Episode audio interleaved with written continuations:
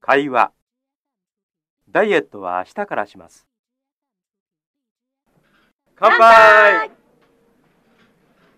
マリアさん、あまり食べませんね。ええ、実は昨日からダイエットをしています。そうですか。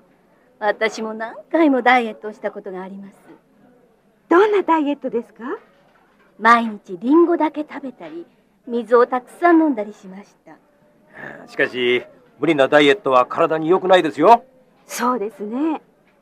マリアさん、このケーキ、美味しいですよ。そうですかダイエットは、また明日からします。